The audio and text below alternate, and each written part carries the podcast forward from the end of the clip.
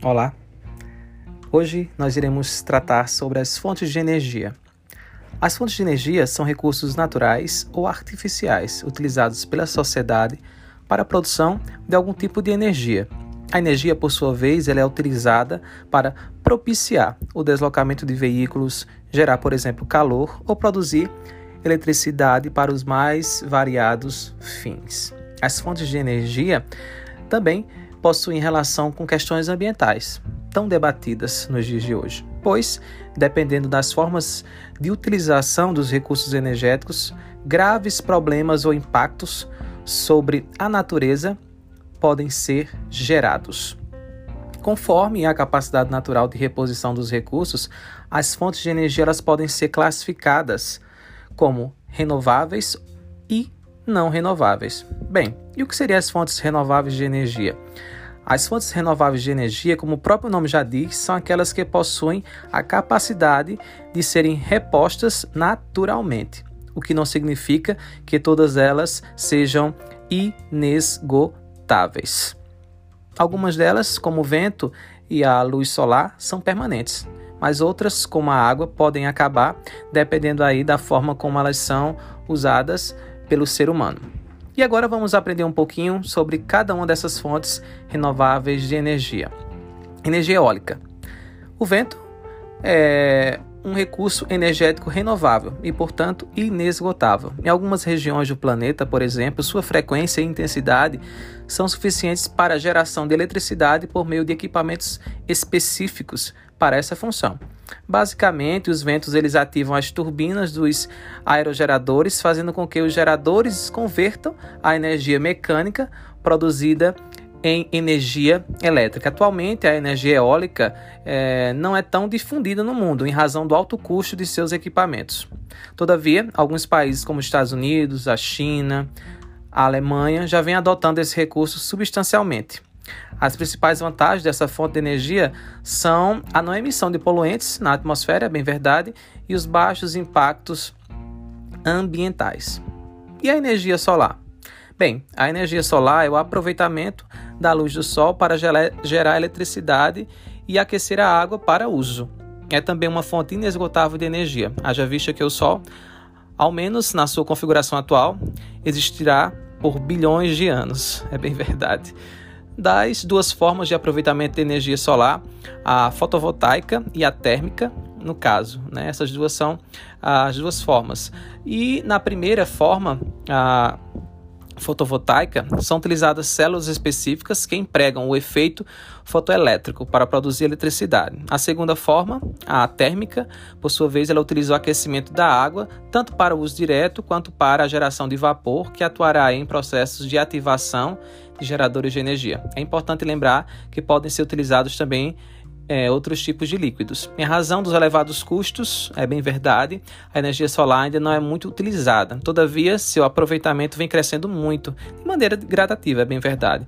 Tanto com a instalação de placas em residências, indústrias e grandes empreendimentos, é, quanto com a quanto com a construção aí de usinas solares especificamente voltadas para a geração de energia elétrica.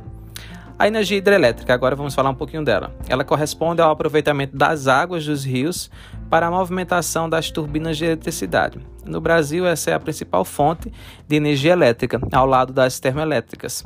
Haja visto o grande potencial que nós temos, né, o Brasil apresenta em termos de disponibilidade de rios propícios para a geração de hidroeletricidade. Nas usinas hidrelétricas, constroem-se barragens no leito do rio para represamento da água, que será utilizada no processo de geração de eletricidade. E a biomassa?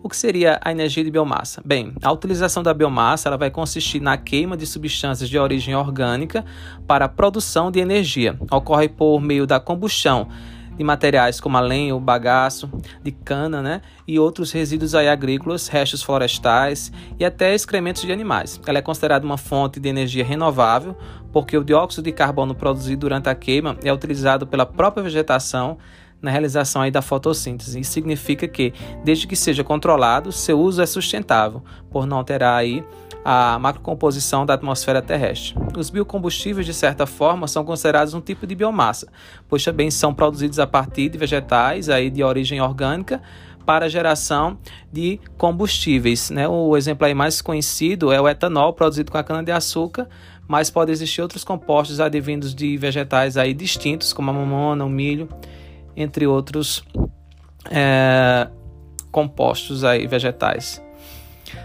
A energia de marés, a maré motriz. Bem, essa é, é utilizada aí, né? A, energia das marés, ou maré motriz, é o aproveitamento, no caso, da subida e da descida das marés para a produção de energia elétrica. Funciona de forma também relativamente semelhante à de uma barragem comum. Além das barragens, são construídas é, eclusas e diques que permitem a entrada e a saída de água durante as cheias e as baixas das marés, proporcionando aí a movimentação das turbinas. E agora vamos falar um pouquinho das fontes de energia não renováveis. É, são aquelas né, que poderão esgotar-se em um futuro relativamente próximo, né? não se renovam. Alguns recursos energéticos, como o petróleo, por exemplo, possuem seu esgotamento estimado para algumas poucas décadas, o que eleva aí o caráter estratégico desses elementos. Então, a queima, na verdade, de combustíveis fósseis pode ser empregada tanto para o deslocamento de veículos quanto para a produção de eletricidade em estações termoelétricas. Então, os três principais uh, tipos são o petróleo, carvão mineral e gás natural, mas existem também outros, como a, a nafta e o xisto é, betuminoso.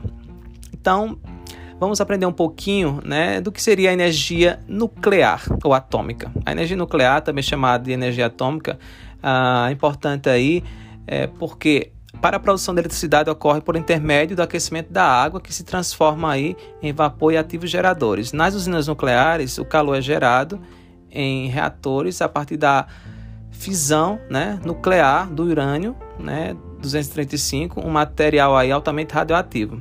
Então, é importante destacar que, embora as turbinas as usinas nucleares sejam menos poluentes do que outras estações semelhantes, como as termoelétricas, são alvo de muita polêmica, pois o vazamento do lixo nuclear, por exemplo, produzido aí, né, e a ocorrência de acidentes pode gerar graves impactos e muitas mortes, né? Então, cada tipo de energia, bem verdade, apresenta suas vantagens e desvantagens.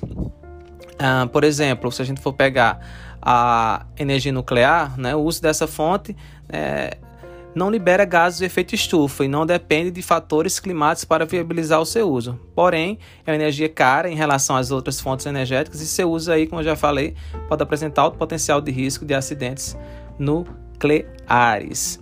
E no Brasil, né, as principais fontes de energia do Brasil, a gente sabe que cerca de 42% da produção da matriz energética brasileira é proveniente de fontes renováveis de energia, 42%, como a biomassa, etanol, né, os recursos hídricos, a energia solar e até a energia eólica. Sendo assim, a matriz energética brasileira é mais renovável que a matriz mundial, que se baseia principalmente no uso de combustíveis fósseis para a produção de energia. Existe hoje no Brasil 536 usinas eólicas, nas quais funcionam cerca de 6,6 mil cataventos, número que coloca o Brasil aí como líder na América Latina nesse tipo de produção de energia. Contudo, a principal fonte de energia no Brasil ainda é proveniente das usinas hidrelétricas, que apresentam aproximadamente 64% do potencial elétrico do país. A produção de energia proveniente da biomassa corresponde a 9,2% da matriz energética brasileira, já a eólica, cerca de 8,5% da matriz. Então,